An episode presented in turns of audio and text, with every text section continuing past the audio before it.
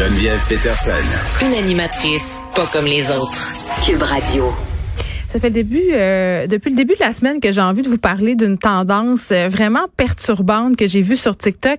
Mais là, euh, je veux juste être super honnête avec vous. Là, c'est pas moi qui l'ai vu la tendance. Ce sont mes enfants qui ont vu ça passer et évidemment, ça s'est retrouvé dans plusieurs médias parce que moi, je pense que je suis trop vieille pour TikTok. J'ai essayé, je me suis inscrite plus pour espionner ce que mes filles y faisaient et j'ai bien vite été découragée. Puis je, je m'écoute parler puis je me dis, je sonne comme une vieille matante, mais c'est quand même ça. J'ai l'impression que c'est juste du monde qui se trimousse lassivement. Je sais que c'est beaucoup plus que ça. Je sais qu'il y a toutes sortes de chaînes, puis qu'il y a du contenu, puis qu'il y a de plus en plus euh, de monde là-dessus. Il y a des TikTokeuses québécoises qui ont des milliers d'abonnés. Mais je sais pas, on dirait que c'est là que j'ai, j'ai, j'ai tracé la ligne, moi. TikTok puis Snapchat, non. c'est ça. Euh, donc, cette tendance des, des utilisateurs qui se présentent, tenez-vous bien, comme des victimes de l'Holocauste au paradis. Oui. Ces utilisateurs-là, ces TikTokers et ces TikTokeuses, puis certains d'entre eux quand même réussissent à ramasser avec ça des milliers de vues avec leurs publications. Comment ça fonctionne? Euh, ils portent, se maquillent pour donner l'impression d'être morts est-ce que c'est d'être mort ou d'être sale? On ne sait pas. C'est pas clair. Ils ont l'air ils ont l'air maganés. OK? Ils ont l'air maganés. Euh, ils se dessinent des ombres dans le visage. Est-ce que c'est pour simuler aussi la maigreur euh, des Juifs dans les camps de concentration? Peut-être. C'est pas trop clair. Mais vraiment, euh, tente de simuler euh, la souffrance dans les camps de concentration, porte parfois des étoiles jaunes de David et utilise euh, les hashtags Heaven et Holocaust euh, dans leurs publications. Puis il y a toujours une petite musique de fond assez larmoyante, euh, font des capsules de texte qui racontent qui ils sont. Mais évidemment, ce sont ils créent des personnages fictifs, donc des, ces, victimes de l'Holocauste, euh, et expliquent comment ils sont morts aux mains des nazis. C'est pas une joke là c'est une tendance. Et ces gens-là se défendent de ça en disant qu'ils veulent sensibiliser les gens à ces histoires-là, à ces histoires ou à l'histoire, parce que évidemment, ils incarnent des personnages complètement fictifs.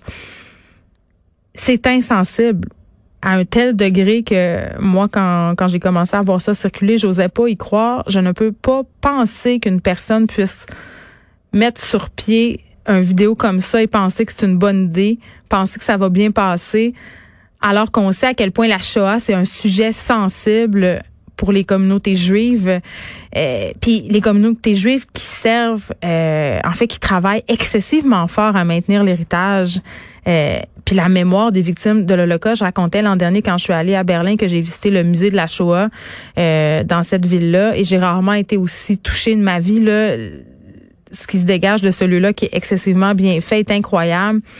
Donc, je pense pas que des TikTokers peuvent rivaliser avec ça. C'est d'un mauvais goût sans nom. Puis c'est du trauma porn. Et qu'est-ce que c'est du trauma porn? C'est une tendance à ramener à l'avant puis à se gargariser euh, des drames les plus atroces euh, de l'histoire. TikTok n'a pas commenté la situation encore. Je sais pas s'ils vont le faire, mais moi, si j'étais eux, je retirerais carrément ces publications-là parce que c'est d'un irrespect absolument incroyable. Bon, revenons à cette rentrée scolaire. Euh, on est en plein dedans.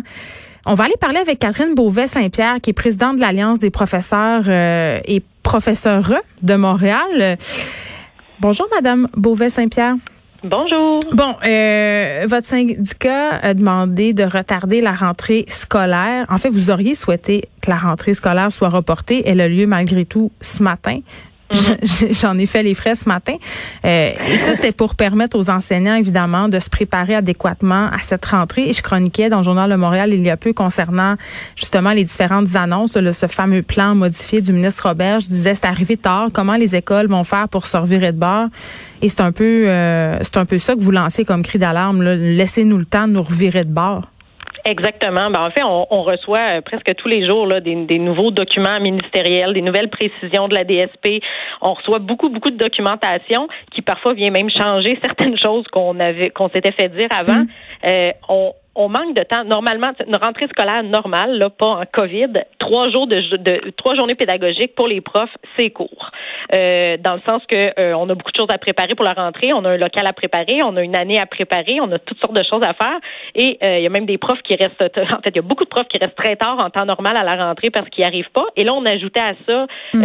tout ce qui est bon, tout ce qui est d'actualité, donc mettre en place des des, des, des, des méthodes pour la distanciation, apprendre justement les protocoles, parce que bon, une chose qui vient compliquer tout ça aussi, c'est le fameux principe de subsidiarité euh, que notre ministre aime beaucoup répéter, mais qui est le mot à la mode en éducation.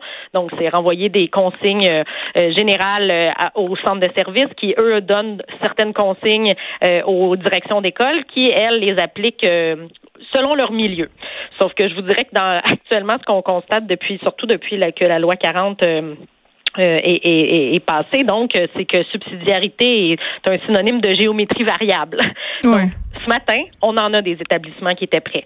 On a des, euh, des écoles, des profs qui nous disaient hey, c'est super, les protocoles sont clairs, on a eu toutes les consignes lundi en arrivant, on était prêts à se préparer. Mais hier après-midi, on avait encore des appels de profs qui nous disaient je sais pas encore comment ça va fonctionner pour les toilettes, je sais pas encore comment ça va fonctionner dans la cafétéria, il n'y a pas de marquage. Il y a même une école de Montréal où les toilettes euh, sont infonctionnelles aujourd'hui. Oui, ben c'est ce que c'est ce que j'ai appris aussi moi en, lisant les journaux ce matin. Donc euh, on a de la géométrie très variable. Puis même les établissements les plus près, je vais vous dire, l'école de ma fille, euh, c'était impeccable euh, comment euh, le fonctionnement de ce qu'on avait reçu comme parents, mais aussi les, ce que j'entendais des profs. Même ça, il y avait bon une file qui faisait le tour presque du bloc ce matin, des parents qui venaient déposer, c'était mm. pas clair quand même, même si on avait eu de super consignes. Donc ce matin, évidemment, on était, on n'est pas allé dans des établissements que bon pour, pour les raisons vous savez de, de santé, on n'est pas allé s'ajouter à tout ça, mais on, on a parlé à quelques profs, peu, on risque d'avoir plus de nouvelles donc dans, dans le cours de, de, la, de la, journée aujourd'hui puisqu'ils sont, sont au travail, ils sont bien occupés. Mm. Mais euh, je peux imaginer que les établissements où les, les où les consignes étaient moins claires, ça pouvait être euh, euh, assez chaotique. Les, les, échos qu'on a entre autres, c'est au niveau de la distanciation que c'est hyper difficile à gérer. dans les toilettes, les corridors, les groupes se mélangent, les pauses au secondaire, tout le monde se mélange et nous, on est persuadés que ça aurait peut-être pas été magique, mais si on avait eu deux journées pédagogiques de plus, donc que les élèves étaient rentrés lundi, ou du moins qu'on avait eu des entrées progressives partout, parce qu'on a certaines écoles où ça va quand même bien ce matin, parce qu'il y a une entrée progressive, donc ce ne sont pas tous les élèves qui arrivent en même temps. Hmm. Là, on a des écoles qui étaient qui ont, qui ont, fini de se préparer hier à 5 heures, là, et qui ce matin reçoivent tous les élèves comme si tout était euh, euh, presque normal, et que là, ils nous disent ça fonctionne pas, là. eh, Madame Beauvais-Saint-Pierre, je vais vous poser une question un petit peu bête, OK? Allez-y je m'excuse. Mais quand on regarde ça de l'extérieur, puis c'est sûr qu'on n'est pas dans vos culottes, puis le fonctionnement des commissions scolaires, puis des directions d'établissement, tout ça, c'est quand même assez complexe. Mais même si les directives étaient pas là, tu sais, vous le saviez là, que c'était la COVID-19, vous le saviez qu'il allait falloir mettre en place euh, des accommodements raisonnables. Euh, tu sais, donc, tu sais, vous me parlez de deux journées pédagogiques supplémentaires qu'il aurait fallu ajouter au calendrier pour, pour que les profs, les écoles soient prêts, mais en même temps, vous aviez tout en main pour commencer plus tôt. La vérité, c'est que les profs n'ont pas nécessairement voulu écourter leurs vacances mais il aurait commencé plus tôt, il aurait été, il serait allé travailler bénévolement deux journées avant de commencer les classes. C'est sûr que comme syndicat, on n'aurait jamais encouragé ça, euh, parce que c'est ça la réalité aussi. Euh, et en plus, c'est que tout ce qui est justement principe de distanciation, les, le, marquage au sol, les, les, protocoles, c'est pas aux enseignants à déterminer comment ça va se passer, c'est aux directions. Donc c'est les directions qui déterminent comment ça va se passer et qui donnent l'information aux profs et qui s'arrangent pour que ça soit appliqué. Donc il y a des profs qui ont appris, qui ont eu ces consignes-là euh, hier après-midi. Hmm. Donc, euh, puis qui est là depuis lundi, là. Donc, il y a aussi un problème des fois dans comment les choses se sont passées et probablement qu'il y a des directions qui euh, vous diraient s'il y avait il y avait pas peur donc d'être de se faire taper sur les doigts qu'eux autres aussi auraient aimé probablement avoir deux journées pédagogiques supplémentaires pour pouvoir se préparer. hier, on a éteint des feux à la tonne. Donc, euh, c'est pas normal qu'à moins de 24 heures que les élèves rentraient, que des profs savaient pas encore tout comment ça allait se passer. Et, on a manqué de temps Mais évidemment, ben, on a eu un mot d'ordre du ministre très, très clair là, à sa conférence de presse. Non, on n'ajoutera pas de journée pédagogique. Il l'a dit mm. lui-même parce qu'il devait se douter que ce serait une demande. Et euh, sa raison était parce qu'on veut pas que nos élèves euh, manquent plus d'école. Sauf que, entendons-nous, si on avait fait rentrer les élèves deux jours plus tard ou qu'on les avait fait rentrer progressivement, le peu qui aurait manqué dans ces journées-là en comparaison à s'il y a des écoles là, où euh, euh, la préparation était vraiment pas adéquate et qu'on a une éclosion dans quelques jours et qu'on doit refermer, hmm. là on risque de manquer pour vrai. Donc l'idée de prendre son temps, faire les choses comme il faut, s'assurer, on parle de sécurité de santé, là, on parle pas de, de, détails. Là. On est vraiment sur quelque chose qui, qui, qui, est extrêmement important, puis qui, qui est pour qui pour les syndicats, évidemment, nous, c'est notre travail là, de défendre nos membres et la santé, la sécurité, c'est assez la base là, quand on travaille. J'en conviens, eh, mais en même temps, vous venez de me dire qu'il y a des écoles qui étaient prêtes. Donc, comment on explique qu'il y ait des écoles qui, qui ont pu s'organiser sans ces deux journées pédagogiques-là, puis d'autres qui, qui n'arrivent pas? Ben, je vous dirais que c'est, moi, je ne suis pas à l'intérieur de ces établissements-là, mais dans le principe de subsidiarité que je vous nomme, ça dépend beaucoup du gestionnaire justement. Donc, il y a certaines directions d'école qui ont fait un travail extraordinaire là-dedans, mais il y en a d'autres qui, pour X raisons, je me prononcerai pas parce que c'est même pas des gens que je connais personnellement, mais euh, qui pour qui ça a été beaucoup plus difficile et euh, qui auraient probablement eu besoin de plus de temps ou de plus d'aide, ou en tout cas qui auraient besoin d'autres choses pour être capable de euh, de mettre en place les choses pour que tout soit prêt et que mm. et les élèves et les profs rentrent dans une euh, un milieu qui est sécuritaire et qui est organisé là. Mais en même temps, euh, ces écoles qui arrivent là puis où ça se passe bien, je me dis qu'à un moment donné, Madame Beauvais-Saint-Pierre, il y en a des profs qui en ont fait du bénévolat, il y en a des profs qui en ont pris du temps personnel pour s'organiser en se disant, écoutez, c'est bien mieux que je me gère tout de suite que dans trois jours. Il y en a des directions d'école qui sont rentrées quand même. Des profs, moi, qui m'ont écrit pour dire écoutez, moi je propose des solutions, je vais être proactif, euh, voici ce que je mettrai en place et je me fais ralentir par les directions, mais aussi par mon syndicat.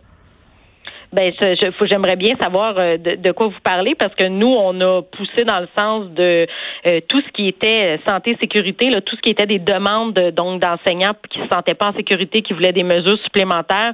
Euh, moi, je suis, à, ma connaissance, on s'est pas opposé à rien qui va dans cette dans, dans, ce, ce champ-là là, qui est en lien avec la santé, la sécurité. puis, si on regarde le plan du ministre, là, les deux éléments les plus qui reviennent le plus souvent là, au niveau de la sécurité, de la santé des élèves et des profs, c'est les bulles, donc les bulles classe, et le 2 mètres. Puis ce matin, tous les messages qu'on a de profs, c'est il là là, les bulles, tout éclate. Euh, elle a commencé par les parents, là, Madame Beauvais-Saint-Pierre. Je racontais en début d'émission que les parents étaient agglutinés euh, aux entrées des écoles, puis il faut gérer aussi les enfants qui sont très très contents de se revoir. Exact. C'est sûr que. Euh, mais sauf qu'on le savait que ça ferait ça en même temps. Mais on a un ministre de l'Éducation qui est un ancien prof là. Comment il pouvait penser que des bulles, ce serait magique, que tout le monde resterait en petit groupe? Le 2 mètres, je parle à des profs qui me disent, ma classe, il n'y a aucune façon de l'organiser pour que tous mes élèves rentrent et que je sois à 2 mètres 2 quand j'enseigne. Mais ça, là, c'est l'élément qui revient le plus souvent, c'est garder votre 2 mètres de distanciation. Garder hmm. votre 2 mètres de distanciation, c'est physiquement impossible.